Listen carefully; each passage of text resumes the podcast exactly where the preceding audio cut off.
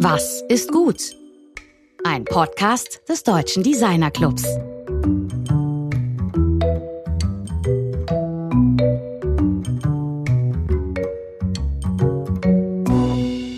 Ja, heute sitzen wir hier im Studio wieder mit äh, Nina Sieberding und Anton Rahlbes. Hallo. Hallo. Hallo. Hallo. Das Tandem spricht. ist, ist ja mittlerweile schon, äh, schon eine Tradition.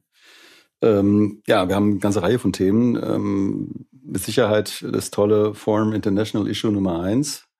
Da würde ich sehr gerne mal drüber sprechen, weil das eine wirklich wichtige Publikation in meinen Augen ist. Und dann, was ihr so in Mailand gemacht habt. Und dann finden wir sicher noch zwei, drei andere Themen. Ich würde sagen, wir starten direkt mal mit diesem, mit diesem Klopper, ähm, in dem über 30 wirklich wichtige Texte aus der Geschichte der letzten Jahre äh, zusammengefasst sind, auch sehr gut editiert. Wieso habt ihr sowas überhaupt gemacht? Ist es Englisch? Ähm, was passiert damit? Wie reagieren die Leute darauf?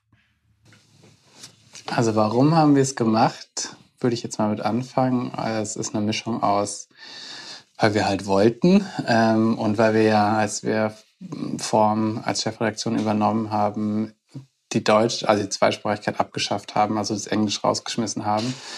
Wir aber trotzdem immer das ähm, Gefühl hatten, das ist äh, natürlich auch, also war auch ein weinendes Auge dabei natürlich. Und dann waren wir ja regelmäßig ähm, auch im Ausland unterwegs, nachdem Corona vorbei war und haben immer gemerkt, es ist schon traurig, wenn man ähm, diese Inhalte nur auf Deutsch hat und die dadurch einem internationalen Publikum vorenthält.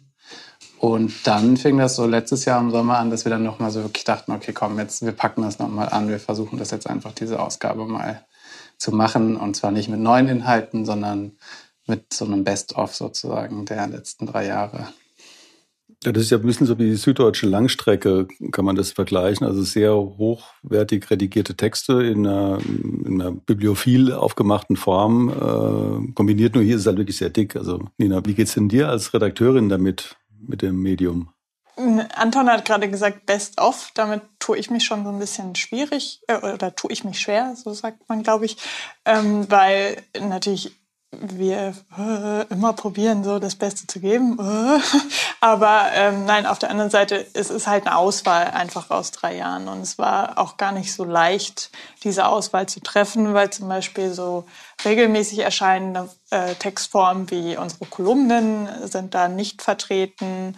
Ähm, sehr, muss man sagen, sehr komplizierte Theorietexte sind da auch nicht vertreten, weil wir eben auch unsere zeitlichen und äh, finanziellen Kapazitäten hätten. Es braucht einfach eine ganz andere Pflege. Man muss da mehr noch in die Fußnoten gucken und so weiter und so fort. Deswegen sind es vor allem, ja, wie, wie du halt sagst, so Longreads, journalistische Longreads aus den letzten drei Jahren, wo Form ja auf Deutsch erschienen ist. Trotzdem finde ich gute Mischung und ähm, ich freue mich sehr, dass genau, dass das alles Texte sind, die wir jetzt einem breiteren Publikum präsentieren können, weil wir eben oft so in so ganz traurige Gesichter geschaut haben, wenn wir gesagt haben, oh sorry, only German und so. Also, aber ich würde so gern lesen und äh, das ist halt für all die Leute, genau wie Anton schon gesagt hat, die wir so on the road treffen und die gerne mal wieder Form auf Englisch lesen wollen. Das ist ja, man ist ja nicht einfach irgendeine Auswahl von gut geschriebenen Texten, das sind ja schon dieser Schwerpunkt auf kritischen Texten. Also es gibt auch affirmative Themen, eher aber ein Text wie A Critical Feminist Design Manifesto oder A Design Manifesto for Coexist äh, Coexistence of Manifesto for Non-Human Design oder eben auch ähm, das Violence äh, by Design Interview über Tanks und so. Das sind schon ähm, schwerere Themen, vielleicht nicht so ähm, genuin theoretisch, theoretisch, aber schon ordentlich. Was waren denn da Auswahlkriterien? Ich meine, ein paar Sachen haben wir schon ausgegrenzt, warum, aber das ist ja irgendwie, das ist ja nicht einfach so irgendwie da ähm, aus, dem, aus, aus dem Regal gefallen, das Buch. Wir probieren ja immer eine gute Mischung zu machen und uns, also gerade da war uns halt wieder wichtig, unsere, unsere üblichen Kriterien, die wir auch an jedes Heft eigentlich ansetzen. Also da sind feministische Texte drin, da sind ähm, dekoloniale Haltungen drin, mhm. äh, da sind ja, sowas ne, wie der Postnaturalismus eben äh, drin, aber auch einfach Texte, wo wir dachten, das ist vielleicht äh, spannend, das einem internationalen Publikum zu präsentieren, weil es so sehr viel mit äh, deutscher Geschichte zu tun hat. Zum Beispiel gibt es ja diesen äh, Text über den Formgestalter in der DDR, der dann nicht mehr arbeiten durfte. Oder äh, das Porträt über Otto Zapf, der ja international ziemlich erfolgreich war, aber dann eben so in Vergessenheit geraten ist. Und es sind einfach spannende Porträts gewesen, die, glaube ich, so noch nicht so international erzählt wurden, also auf Englisch. Hm. Ich hatte, ich hatte dir, Anton, ja auch schon, als der Text, äh, als zum ersten Mal erschienen ist, über diesen Violence by Design, diesen Tanks-Text äh, schon geschrieben, dass ich das wirklich für ein richtig gut, also recherchiertes, redigiertes und ähm, Stück halte. Also das war, fand ich auffällig, dass da immer so noch so ein Sprünge auch passieren. Ähm, vielleicht mal gerade zu dem Text. Also das ist für mich so ein bisschen so ein neues, äh, tiefere Rechercheformat. Ähm, ja, also Bestimmt, es ist, ich glaube, also weil du auch zu der Auswahl gerade gesagt hast, es war für uns gar nicht besonders schwer, eine Auswahl zu treffen, weil wir eigentlich immer so arbeiten. Also das soll jetzt nicht zu eigen, äh, zu der, nach Eigenlob klingen, aber wir versuchen halt immer neue Perspektiven auf die Gestaltung zu finden und kritische und irgendwie gesellschaftsrelevante. Und dann ähm, haben wir auch ein bisschen geschaut, so welche haben denn eine längere Halbwertszeit als andere oder welche haben sich vielleicht auch besonders verändert. Und das Tank-Interview zum Beispiel hat natürlich eine ganz andere ähm, ja, Dynamik jetzt bekommen in Zeiten von einem äh, Krieg, den wir in Europa haben. Und zum Beispiel der Ralf Ratz, den, wir, den ich da interviewt habe, damals ja noch meinte, so das europäische Projekt hat uns über 70 Jahre Frieden beschert. Ähm, deswegen müssen wir uns keine Gedanken gerade über, oder deswegen macht man sich ungern Gedanken über die Gestaltung von Panzern ähm, und Panzer als Objekt im Allgemeinen.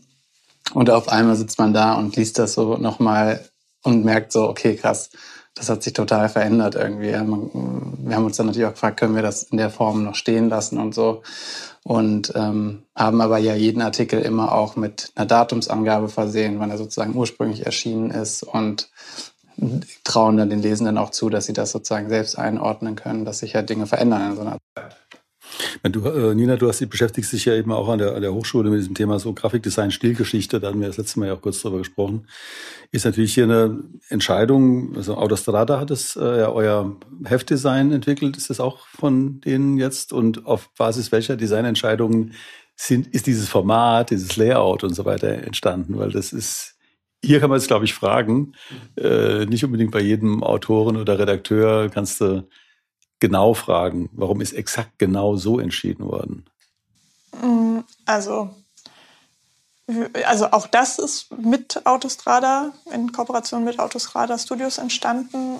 Ich glaube, der Ursprungs- ich äh, wollte gerade Briefing sagen, aber wir haben mit, mit ihm eigentlich, also mit Max eigentlich nie sowas wie so ein Briefing, sondern wir setzen uns zusammen und dann überlegen wir und ne, war natürlich klar, es gibt diese International Issue, vielleicht lieber in einem handlicheren Format, dafür dicker, äh, damit man die halt leichter transportieren kann. Ähm, dann war es auch klar, dass es sehr viele Artikel sein werden und wir nicht so arbeiten können wie bisher, wo wir eigentlich immer gucken, also individuell ein Layout erarbeiten für, für jeden größeren Artikel, der im Fokustext ist. Und da war uns klar, wir müssen relativ, also wir brauchen relativ starres Raster äh, oder ein Format, wo wir einfach jeden Artikel reinfügen können. Und wir wollten halt gerne auch so einen archivarischen Charakter, weil es ist jetzt eben so eine Auswahl aus den letzten drei Jahren und äh, die haben wir, finde ich, auch ganz gut, also haben wir ganz gut hinbekommen, mhm. den, weil äh, vorne eben auf dem Cover so ganz analytisch eigentlich äh, alle Texte nochmal draufstehen. Also es gibt kein klassisches Cover in dem Sinne. Äh, es gibt auch noch so ein Impressum auf dem Buchrücken hinten, also die, die Rückseite funktioniert eigentlich auch nochmal wie so ein Index, weil es ähm, die Fotos, also die Opening-Fotos sind zu jedem Artikel und dann genau folgt jedes vom, also jeder Artikel eigentlich so einen ganz strengen System. Hm. Also ich meine, diese Entscheidung, das Impressum auf den Rücken zu setzen, also in acht Punkt, statt eben eine, äh, also aus der Ferne lesbare typische also mal Bibliotheksregal ähm, Gestaltung, das fand ich eigentlich das Frechste an der ganzen Geschichte. Ja. Deswegen habe ich es auch geliebt von Anfang an. Keine Ahnung, 30 Zeilen Impressum irgendwie in acht Punkt auf dem Rücken ähm, ist echt was anderes.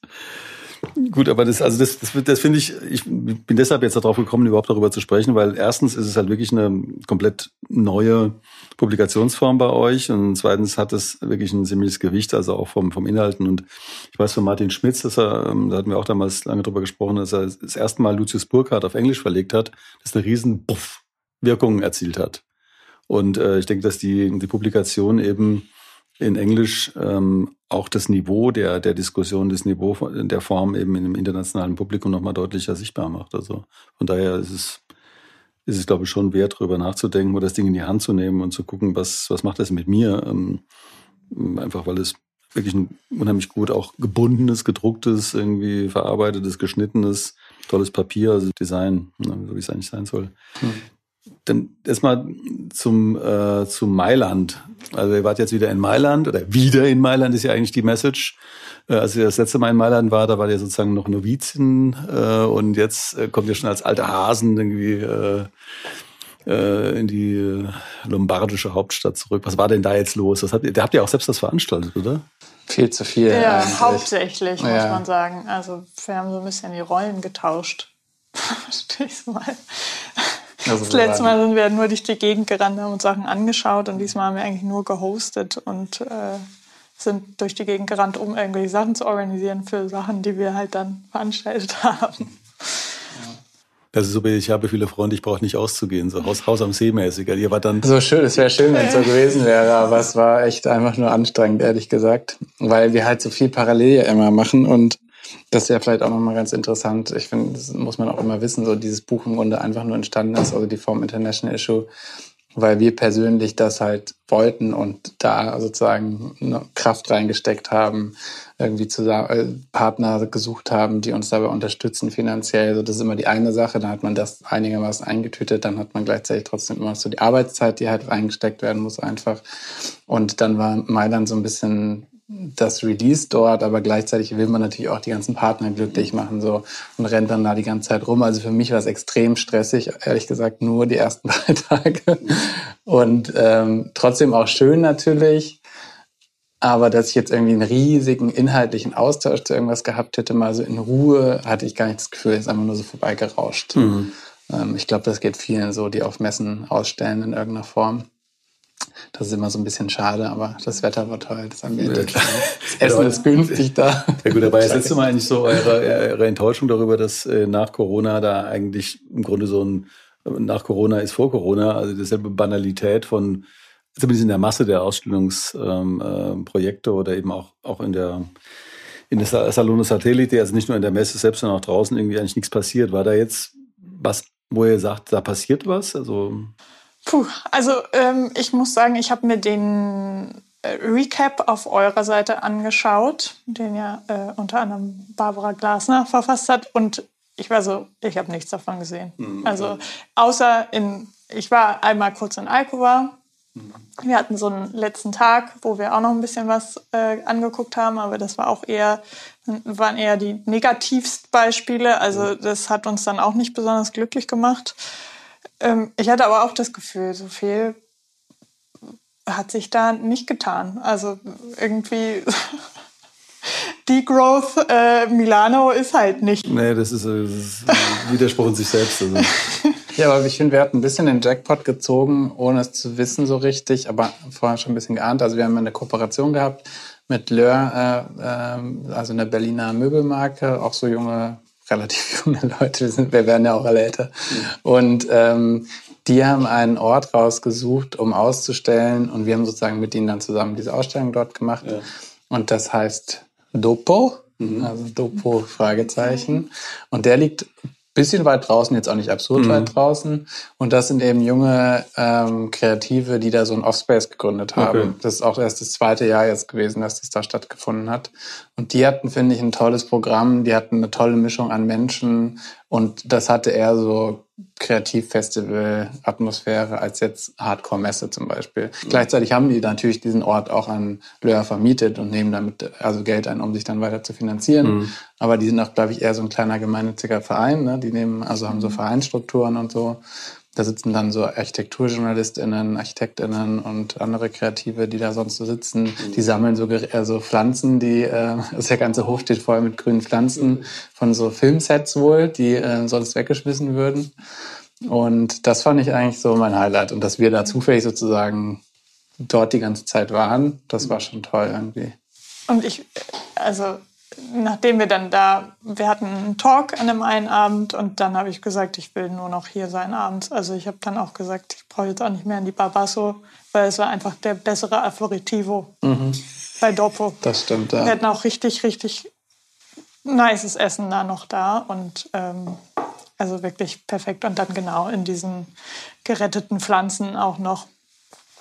Also was, was waren denn so die, die, sag mal, so die Hype-Themen, die da verhandelt wurden? Also ich meine, Dort an dem Ort jetzt meinst du? Ja, prinzipiell. Also wenn wir jetzt mhm. irgendwie, was die Leute so gesagt haben, so, oh, es geht hier, das ist ja der, der und der hat das und das oder die und die ist wieder so. Also man gibt's da jetzt irgendwie so ein, gibt's ja bei Messen manchmal so, dass das so eine Person oder ein Thema oder ein Unternehmen oder ein Stil so nach vorne gekickt wird und so das Gefühl hast, dass ähm, ihr habt natürlich ein ganz anderes Sensorium, weil ihr das ganze Jahr über bombardiert werdet mit, mit Themen, aber war da irgendwas?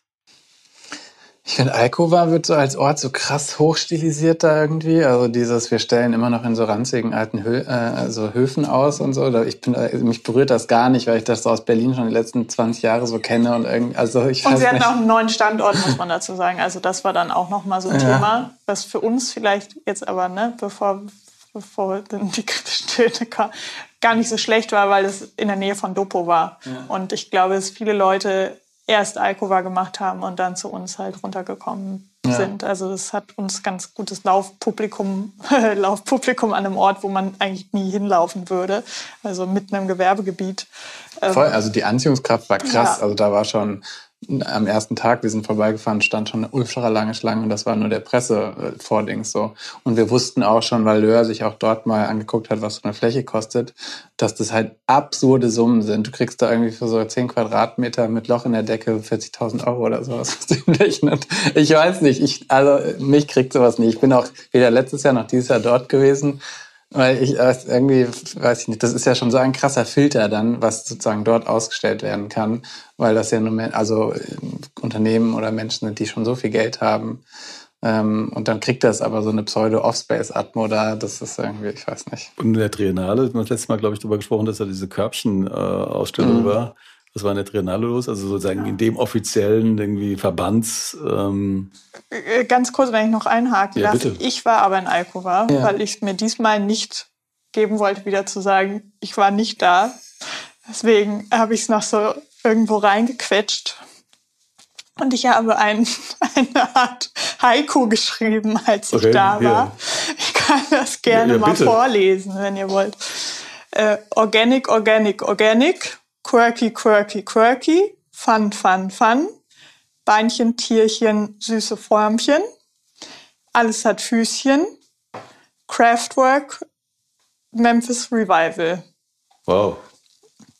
Das war so das, was mir äh, da begegnet ist. Und so war es auch wirklich. Also es war überall diese Mischung von Kunsthandwerk und Design, die wir eh schon irgendwie sehen, weil es natürlich auch eher so kleinere äh, Labels sind und äh, EinzeldesignerInnen, die da ausstellen und irgendwie musste alles so süß und possierlich sein. Überall wuchs noch irgendwie so, eine, so ein Krallenfüßchen raus und so. Das war ja so ein mhm. Trend, den wir letztes Jahr mhm. auch schon äh, äh haben kommen sehen. Genau, ich meine, Trends im, das ist ja auch das Ding, so Trends im Möbeldesign sind ja also viel dauern ja viel länger als zum Beispiel in der Mode, weil es da ständig eine neue Saison gibt und so. Und man kann ja Möbel nicht, zum Glück nicht in dem Maße konsumieren wie andere Konsumgegenstände. Aber ja, ich hatte wirklich das Gefühl, da wurde es irgendwie nochmal so auf die, auf die Spitze getrieben. Da waren natürlich auch super schöne Sachen, also wo du auch Kräubchen sagst. Es gab, glaube ich, äh, so ein Kollektiv oder äh, Instagram-Kanal aus äh, Niederlande, nennt sich, glaube ich, The Basket Club. Und ähm, die haben immer so ein Briefing, wo DesignerInnen aufgerufen wird, anhand eines Emojis ein Basket, also ein Körbchen oder irgendwie ein Behältnis zu bauen. Und dann bauen halt ganz viele, also es ist, glaube ich, in der Pandemie entstanden, dann bauen halt ganz viele DesignerInnen Körbchen aus so sehr ungewöhnlichen Materialien. Zum Beispiel waren da so süße Mäuse oder sowas, ne? Also so Schaumgummi oder was die halt gerade so zu Hause hatten. Und das war. War Selbstverniedlichung oder? also ich glaube einfach eher so Corona-Beschäftigungstherapie meets äh, das, was wir eh schon haben, ne? also was wir in Borbechet gibt es ja auch immer so einen Workshop irgendwie, ne? Kerzen drehen oder irgendwie mit Flechten mit ungewöhnlichen Materialien oder so. Also das ist ja auch so eine sehr niederländische Haltung, finde ich teilweise. Also waren auch so die Studios, äh, mhm. die man so kennt aus den Niederlanden, die waren da halt natürlich auch alle vertreten. Mhm. Ich also so, so Collectible, das ist ja. so ein bisschen, finde ich, dieser ja. fancy Überbegriff irgendwie. So Einzelstücke, die so crafty sind und jetzt sehen sie halt alle aus, als wären sie so vom Kometen getroffen, irgendwie mhm. so ein bisschen. Ja, aber von wegen Memphis, ich meine, hier an der Wand hängt ja auch von, äh, von wegen Memphis Alchemia von Alessandro Mendini, ein Siebdruck von 1985, den ich wieder vor kurzem rausgezogen habe. Äh, diese, diese Farbigkeit, äh, die kickt mich momentan schon. Also mhm. da ist irgendwie, man merkt das, dass man da irgendwie sensibel für geworden ist, diese ganzen Grauen und ähm, Bildschirmzeiten, dass man, dass, dass es irgendwie eine Rolle spielt. Dieses haptische, farbige, bunte. Mhm. Deshalb kann ich auch verstehen, dass an manchen Stellen eben Alchemia slash Memphis wiederkommt. Also als, als eine Art Zeichen, ja, ähm, irgendwie, es gibt dann doch noch Lebensfreude, auch in mhm. diesem grauenhaften Krieg. Vielleicht. Ich finde das, also ich finde es auch optisch schön so. Also da kann man schon viel machen irgendwie. Es ist nicht so, es ist keine triste, kein trister äh, Stilausdruck gerade, der da so herrscht. Ja. Das ist ja auch irgendwie, also finde ich in der Mode auch so eine typische Konsequenz, ne? nachdem es halt irgendwie wir halt auch auf Instagram irgendwie nur beige gesehen haben, jahrelang und äh, ja, so eine Art neue, neue Sachlichkeit, aber irgendwie ja noch sehr puffig irgendwie. Also, äh, und äh, bucklig, also mit mhm. so viel Bouclé und so, kommt natürlich jetzt irgendwie, muss es bunt sein und irgendwie sind alle so ein bisschen ausgehungert und ich, hab, ich wollte ja noch auch ganz gerne von wegen bunt. Also sie hat ja jetzt in Barbara Glasner dieses äh, Klinkenbuch. Das ist nochmal eine ganz andere verlegerische ähm, Leistung in, in meinen Augen auch herausgebracht. Also jetzt Form International Issue 1, das Heft, dann diese Art von Publizistik, Typo-Hacks. Äh, da, da passiert da einiges, wo man sagt, das sind jetzt wirklich auch relevante Publikationen. Dieses äh, Klinkenbuch ist jetzt nochmal was anderes, es ist sehr bildlastig. Ähm, ist das jetzt ein Beginn einer eine sozusagen Arbeit mit sehr stark visuellem Material im, im Print oder ist das einfach so ein Solitär zunächst mal? Es ist ja auch eine beachtliche und auch sehr ja, unglaublich gut gemachte äh, Publikation. Ich glaube, es ist erstmal ein Solitär, aber es sind natürlich Fragen, die er Barbara beantworten kann. Aber so wie wir das beobachtet haben, war das halt vor allem so, ein, so eine Passion, mhm. diese, diese Bilder zu sammeln erstmal und dann dieser unheimliche Kraftakt, das in so ein Buch zu bringen ja. ähm, und dann da so ein Kunstobjekt irgendwie draus zu machen. Und sie hat zwar, wissen wir schon, andere Ideen auch noch für andere Objekte dieser mhm. Art. Ähm, aber das war jetzt erstmal so ein Testballon, um zu gucken, wie kommt das denn eigentlich an? Ne? Wie, fühlt, wie fühlt sich auch so ein Objekt an? Ähm, uns kommt sehr gut an. Ähm, und wir waren uns ja auch, also wir sind ja sozusagen kein Kunstbuchverlag in mhm. diesem Sinne, aber es ist irgendwie diese Schnittstelle aus diesem Abarbeiten an einem so einem, äh, an einem so einem Alltagsobjekt, so einem gestalteten und klar designten Alltagsobjekt in so einer künstlerischen Buchform und das ist glaub, ich, so ein Testballon, der sehr gut fliegt. Mhm. ja, das war, also wenn, wenn ihr sowas macht, dann hatte ich ja irgendwie immer einfach noch eine andere Qualität, als wenn einfach jetzt ein Kunstbuchverlag sagt, wir machen jetzt was über Klinken. Mhm. Also da ist ein Statement dahinter, ist ein Konzept dahinter, irgendwie ein, ja, wie sagst ein Testballon auch. Und ähm, ich, also man, das hat mich im ersten Moment irgendwie an so wenn German äh, Fehlbaum zum Beispiel erinnert an dieses B B Stühlebuch, also so aus den, aus den 80ern oder eben auch ähm, ja, natürlich an, an äh, so katalogartige Geschichten, dann irgendwie ist dieses Link, äh, Rings rechts irgendwie von Adel Eicher, äh, hat, auch damit zusammen diese Klinke, also überhaupt die Klinke, also als so ein Thema. Und es geht jetzt aber bei ihr auf eine private Sammlung äh, zurück von Klinken oder geht es auf eine private Sammlung von Bildern von Klinken zurück? Also man muss vielleicht sagen, dass es verlagsintern jetzt nicht so überraschend war, weil äh, Barbara äh, schon lange die Form-Design-Klassiker betreut und es auch ein Formdesign-Klassiker über eine sehr berühmte Klinke gibt äh, von FSB, also Hersteller FSB, der Designer heißt Jasper Morrison. Und ähm, die, äh, ich weiß gar nicht, ob das der Anfang ihrer Klinkenobsession war. Könnte sein. Aber es könnte mhm. sein. Und ab dann, also Barbara denkt sehr visuell und ab dann hat sie, glaube ich, angefangen, fotografisch Klinken zu sammeln. Mhm. Und das wurde dann immer größer und größer und dann kamen auch immer mehr Leute auf sie zu. Und wenn sie gemerkt hat, äh, XY ist gerade im Urlaub in der Stadt, hat sie geschrieben, kannst du nicht da und da mal vorbeigehen äh, und die Klinke fotografieren. Und okay. die Klinke war insofern äh, spannend, als dass oder der Türgriff, äh, weil das so ein Thema ist, das eben in diesem Spannungsfeld von Architektur und Design liegt. Mhm. Also es wird in der Architektur oft mitgestaltet vom Architekten oder war zumindest früher, also in der Vergangenheit oft so.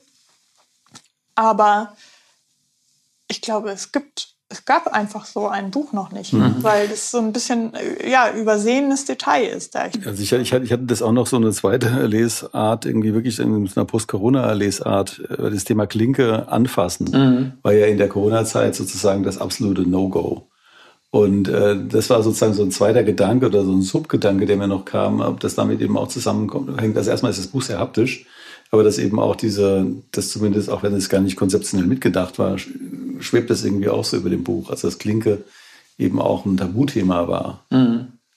Ich glaube, da hat, also sie hat ja so ein konstant arbeitet sie immer mal aus, also sie hat auch für FSB ein Buch über ähm, ja, sakrale Bauten und eben da auch zum Teil über die Klinken von Sakralbauten mhm. gemacht und einmal über Oberflächen und Klinken. Und ich weiß, dass FSB in der Zeit um Corona auch ähm, so alternative Konzepte des Türöffnens mhm. ähm, entwickelt hat. Also wir sind da immer so ein bisschen durch Barbara und durch FSB so drin in diesen mhm. Diskursen um Türdrücker, was ja, glaube ich, eigentlich der Fachbegriff ist dafür. das ist so wie Leuchte und Lampe. Ja, ja, ja. Also denkt, naja, gut. Oh, ja, aber ich, genau. ich, ich, ich, verwende, ich, verwende, immer Klinke. Ja. Also bei, bei Leuchte und Lampe, da bin ich auch genau, aber bei Klinke, das ist also ist ein so schöner Begriff. Ja. Johnny Klinke. Gut, aber äh, ähm, ich habe ja auch mal einen Form äh, Klassiker geschrieben über einen äh, Wasserkessel von Frank Gehry, das ist einige Jahre her. Ah, den muss ich auch. Ja, das den haben wir auch noch irgendwo. Äh, das hat damals, glaube ich, der Volker Fischer kuratiert, diese, diese Reihe. Mhm.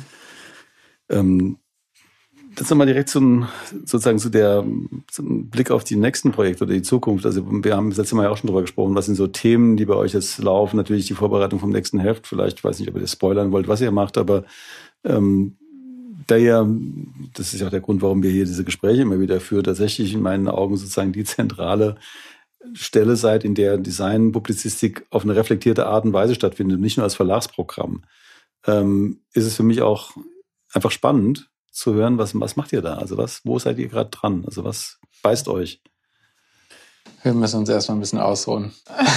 Wollen wir diesen letzten Tag Mailand eigentlich nochmal äh, ah, ja, der ist, äh, Mailand ist immer äh, passieren Mailand. lassen? Weil das, also Hashtag kritischer Designjournalismus, mhm. das hat mich doch irgendwie ganz schön enttäuscht. Gleichzeitig hat, wurden uns dann auch wieder Sachen vorgeworfen, äh, die ich auch alle irgendwie nachvollziehen kann. Aber es war, es war ähm, also es war so, wir haben nicht viel gesehen in Mailand. Also wir kamen dann immer abends irgendwo hin und dann standen da die Designjournalistinnen waren irgendwie oder unsere Freundinnen waren irgendwie da und da und da und da und da gewesen und wir haben so, wir haben gar nichts gesehen. Wir waren heute den ganzen Tag am Vorbereiten für das und das Event oder irgendwie am, am Dasein an dem und dem Ort oder so, ne? Und dann dachten wir, tun wir uns mal was Gutes und gehen am letzten Tag äh, noch in die Fundazione Prada und äh, direkt gegenüber war eine Ausstellung ähm, namens Campo Base, die uns sehr oft empfohlen wurde, auch von befreundeten Designjournalisten auch schon im Voraus, die auch schon auf diversen Blogs bis dahin schon gefeatured wurde und so. Und äh, also Fundazione Prada hatten wir auch noch nie gesehen. Was ja eben architektonisch auch so ein Mailänder Highlight, äh, Highlight ist. Da waren wir dann ziemlich, wir ziemlich äh, konfus wieder rausgelaufen, weil wir in so eine Ausstellung von David Kronenberg äh, gelaufen sind, die uns irgendwie ziemlich aufgestoßen ist, weil sie eigentlich sich mit dem Male Gaze äh, beschäftigen wollte, aber den eigentlich noch viel mehr äh, also verstärkt hat. Einfach reproduziert hat. Reproduziert hat. Also es ging da vor allem um äh, Darstellung von Frauen in der Medizin. Mhm. Man durfte auch keine Fotos machen, deswegen äh, gibt es davon keine Fotos. Aber ich meine, das ist Kunstwelt, das ist nochmal was anderes. Und dann liefen wir so, so irgendwie ja auch schon ein bisschen verwirrt in diese, in diese Campo Base Ausstellung. Die so schräg gegenüber war. Schräg gegenüber, äh, die, wo glaube ich sechs oder sieben ArchitektInnen und DesignerInnen ausgestellt haben, die jeweils in so einem zeltförmigen, also die waren immer so mit ganz viel Stoff abgehangen, so dass es fast schon, ja, so Juten-ähnliche Basecamp war sozusagen auch der Titel, ne? Also so ein Basislager ja. war die Idee ein bisschen. Kann man auch schon kritisch kann sehen. Kann man auch schon hm. kritisch sehen. Muss man da vielleicht noch nicht an dem Punkt, aber äh, klar, weil es sind immer temporäre äh, Architekturen, das ist immer irgendwie schwierig. Wir selbst waren dabei, als so Wände eingezogen wurden, nämlich in der Ausstellung, wo wir äh, mit ausgestellt haben. Und wir haben ja nochmal gemerkt, was das für ein Kraftakt ist, wenn man selbst so einen Tag vorher noch schnell eine Wand hochziehen muss. Aber ähm, anyway, und dann standen wir in einem Raum äh, von dem Architekten Massimo Adario. Und ich habe dann so in die Vitrine geguckt und dann meinte ich so, äh, Anton, schau mal, was ist dann das so? Ne? Und dann standen da so ähm, Glas, also äh, deutlich rassistische Glasfigurinen in dieser Vitrine. Und das war auch noch der, der Winkel, ich weiß noch, wir standen da und neben uns stand ein Typ, der genau diesen Winkel fotografiert mit diesem Blick auf die Glasvitrine und dann ähm, also mit dieser deutlich erkennbaren rassistischen Darstellung an der schwarzen Person. An der schwarzen Person. Und wir haben uns dann. Wir konnten es erst, wir waren so ganz wir, perplex. Wir konnten es nicht fassen irgendwie. Wir wussten auch nicht so richtig. Dann haben wir so, hast du, glaube ich, noch so einen Zettel äh, besorgt? Ich habe gesagt, hier muss doch irgendwo Kontext ja. sein. So, wo ist der Kontext dazu? Bin so rumgerannt und so Abreißzettel, wo aber nur der, der Floorplan von dem ganzen, äh, von der ganzen Ausstellung war. Mhm. Also gar nichts im Speziellen, gab keinen Text oder irgendwas dazu. Und wir sind dann wie so aufgescheuchte Hühner durch alle anderen Räume so durchgescannt, um dann nochmal so weiter zu gucken, sind nochmal nach vorne, nach hinten. Ähm, und dann haben wir uns das Pressematerial besorgt und alles, was so drumherum gab. Hatten wir natürlich schon per E-Mail geschickt. Genau. Bekommen. Und haben dann nochmal so ein bisschen reflektiert und gelesen und so und gemerkt so, es ist einfach das, was es ist, nämlich Rassismus. Also Ganz er ist nicht kritisch eingeordnet. Es war, ja. also es wurde sogar noch schlimmer. Es war ähm, ein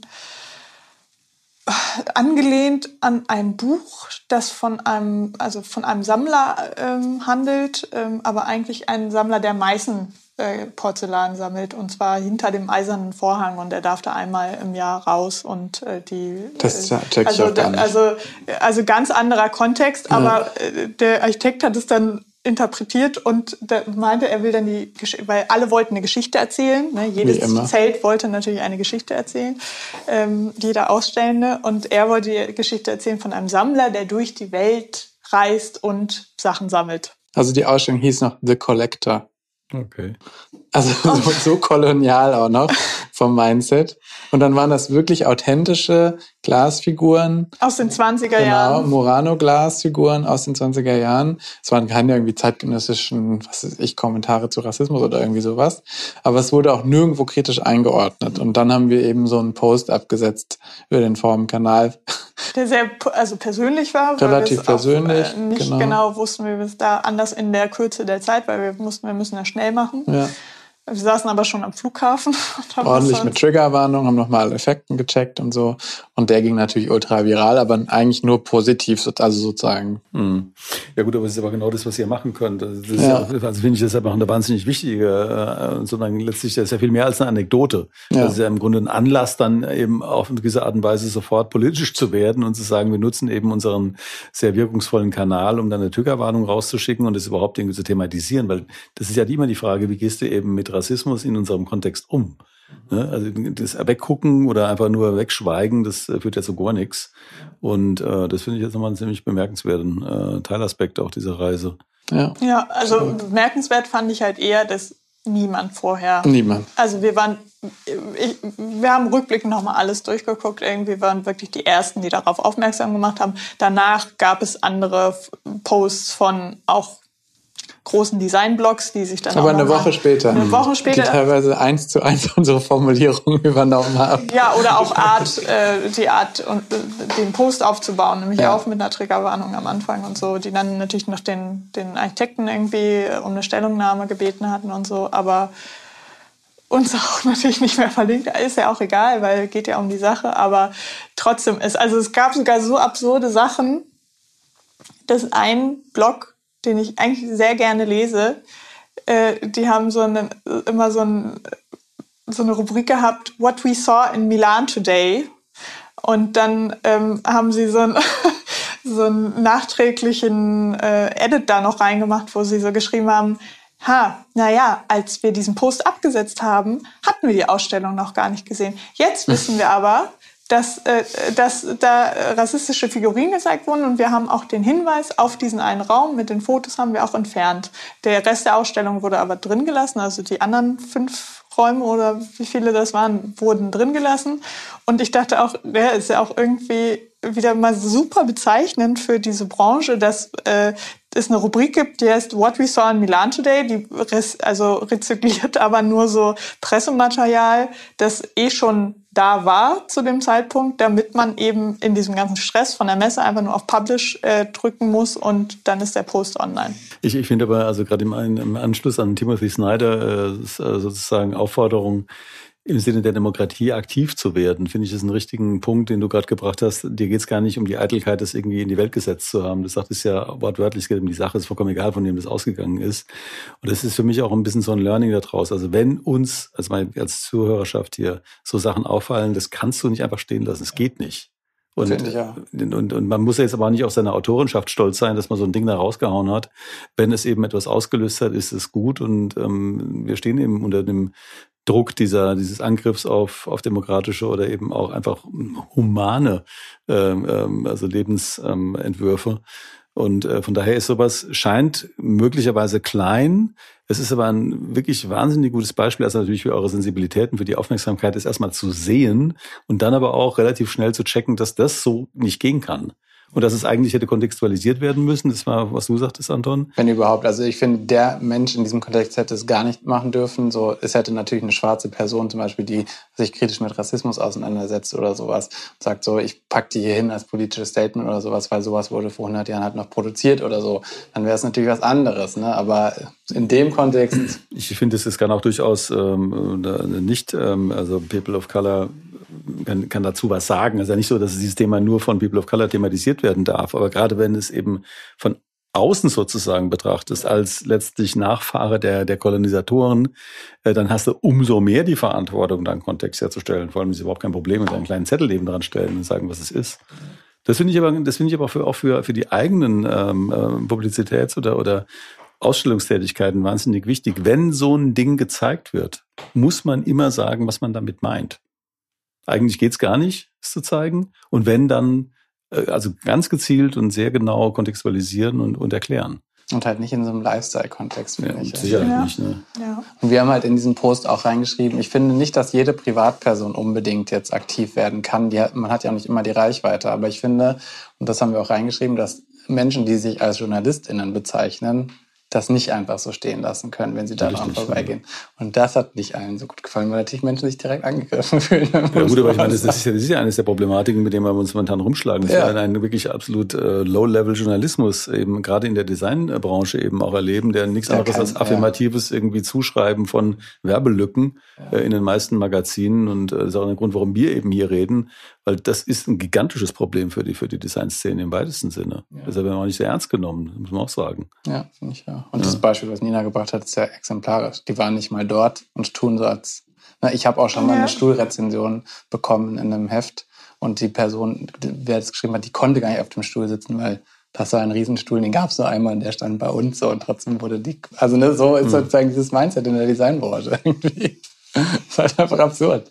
Ja, gut, aber und ich verstehe auch die Strukturen, die dahinter stehen. So, ne? Also, aber dann würde ich es halt anders verkaufen. Also dann würde ich halt sagen, hier ist die, also und es gab genug Blogs, die das machen. Die ja. machen ja immer so ein Best of Mailand schon eine Woche vorher, damit alle wissen, wo müssen wir hin. Also das ist so eine Art Lageplan, ne? Where to go, what to see, bla bla bla völlig berechtigt. Ne? Aber wenn die Rubrik sogar heißt What We Saw Today. Ja, das, das, das richtet sich, also das Gespräch jetzt richtet sich ja jetzt nicht nur, nicht, also nicht nur an die gesamte Designszene, sondern natürlich eben auch an Leute, die Design Curatorship studieren oder Design Editorial uh, Writing oder whatever. Dass man sagt, also was heißt es eigentlich, aufmerksam zu sein und dann mit dieser Wahrnehmung von solchen furchtbaren Geschichten um, umzugehen. Und das finde ich, ist da, kann man daran gut, ganz gut darstellen an dieser ja. Dieser Beobachtung. Ne? Das sind ja auch nur die offensichtlichsten Formen von Rassismus, ne? diese ganzen strukturellen Dinge, die oft irgendwie auch unsichtbar passieren die, äh, da sind wir im Zweifel nicht ansatzweise für sensibilisiert, ne, die sozusagen schwarzen Menschen ausgesetzt sind im Alltag, mhm. auch in der Designbranche. Also jemand hat kommentiert zum Beispiel, eine schwarze Person, meinte sie, ja, mich wundert das gar nicht und ihr solltet mal, also äh, könnt euch gar nicht vorstellen, was mhm. wir sozusagen in der Designbranche erleben. Mhm. Ja, mit der Sandra machen wir ja auch, die ja auch im Heft hat, mit der machen wir auch eine Sendung im Herbst. Mhm. Geht es auch um dieses Themenkomplex, also dieses ähm, unausgesprochen oder subkutanen Rassismus, der einfach irgendwie da ist. Ähm, ja, also das finde ich einen wichtigen Punkt. Aber unser Gespräch, die Zeit, ja, die, Zeit, die, Zeit, die Zeit, die Zeit, genau die Zeit. Ich wollte zumindest noch mal diese Frage stellen, nach dem, was ihr jetzt sozusagen als ähm, heißes Thema ah, verfolgt. Ja. Weil da hast du, Nina, zu Recht gesagt, über diesen letzten Tag, das war ja jetzt auch der Gegenstand des Gesprächs, müssen wir noch mal reden. Aber was sind so die großen Dinger, die ihr jetzt, oder ja, die Themen, die Beobachtungen? Wir verschieben gerade das nächste Heft ein bisschen nach hinten aus verschiedenen Gründen. Einer, also das ist die 300, die 300. Form, also das große Jubiläumsheft. Ähm, und äh, das hat das Thema Schönheit als Schwerpunktthema. Und wir haben also gemerkt, durch die letzten Monate war so dicht einfach, dass wir es nicht schaffen, so einem Jubiläumsheft gerecht zu werden gerade. Und deswegen müssen wir das ein bisschen schieben, um dann da irgendwie darauf hinzuarbeiten und uns mal genau Gedanken machen, was heißt das für die Form 300 Ausgaben. Und das ist jetzt sozusagen das, wo wir gerade dran arbeiten und uns zum Glück ein bisschen mehr Zeit gönnen können mhm. gerade. Ja, es war schon sehr viel Hin- und Hergereise in den mhm. letzten Monaten. Mhm. Also wir haben, also wir kommen gerade aus einem Workshop, den wir gegeben haben in Köln und wir werden auch wieder in Borboucher einen Workshop oder wir werden einen Workshop geben in Borboucher. Das ist neu. Also wir werden wieder okay. hinfahren. Das ist nicht so neu, aber wir werden einen geben. Und wer weiß, ob das nicht auch vielleicht mhm. einfließen kann ins Heft. Das ist auch so eine Überlegung, weil wir da auch ja, so eine Art Editorial Design Writing Workshop anbieten mhm. werden. Ja, das, das, das, passt ja ganz gut aus dem Thema, das wir vorher hatten. Das sind im Grunde solche, weil das, das also Writing, also typische Writing-Workshops gehen ja einmal aufs Handwerk. Also wie schreibst du mal einen Zehnzeiler oder wie schreibst du irgendwie eine, eine, eine Glossar oder eine Kolumne, aber eben auch, ähm, wie gehen wir mit den Beobachtungen um, die uns, äh, also die, die uns einfach so auf die Art und Weise packen oder bewegen. Und äh, das ist also für mich jetzt als Designpublizist genauso eine Frage wie für euch. Also was, was machen wir damit? Also können wir das irgendwie verarbeiten oder sind wir einfach nur ausgeliefert? Wie sollen wir unsere Medienmacht, die wir da doch auch haben, äh, verantwortlich nutzen? Und das, das gilt für jeden, der publiziert. Von daher ist es in so einem Workshop natürlich ein Riesenthema. Also Umgang mit irgendwie solchen toxischen Situationen. Weil einen Stuhl beschreiben kann eigentlich jeder, der ähm, einigermaßen Augen hat. Ja, aber Dinge beschreiben, das merkst du gerade, wenn du mit jemandem, der nicht sehen kannst, redest, ist auf einmal dann doch deutlich schwerer, nicht die ganze Zeit auf sozusagen gelernte Sachen nur zurückzugreifen, die dann sowieso in der zwischenmenschlichen Kommunikation sozusagen direkt mit irgendwas Klarem verknüpft sind. So. Das ist gar nicht so banal. Oder wir, wir merken es ja auch oft, dann das sind jetzt alles sonst sehende AutorInnen, aber auch AutorInnen, die jetzt nicht unbedingt aus dem Design kommen oder vielleicht mehr so Kultur Themen oder ganz andere Themen äh, irgendwie bisher gemacht haben, wenn die dann für uns schreiben, dass die noch nicht so ein Gespür haben, wie man Formen beschreibt oder so. Ne? Also da merkt man schon so, wer auch im Training ist. Ja. Gut, das ist ein super Schlusswort. Wer ist im Training? Wir auf jeden Fall. ja, cool. Das ist äh, Wahrnehmungstraining. Ähm, ich stelle natürlich wie immer unsere Abschlussfrage, nämlich was ist gut? Diesmal vielleicht auch temporär oder allgemein. Ihr dürft wählen.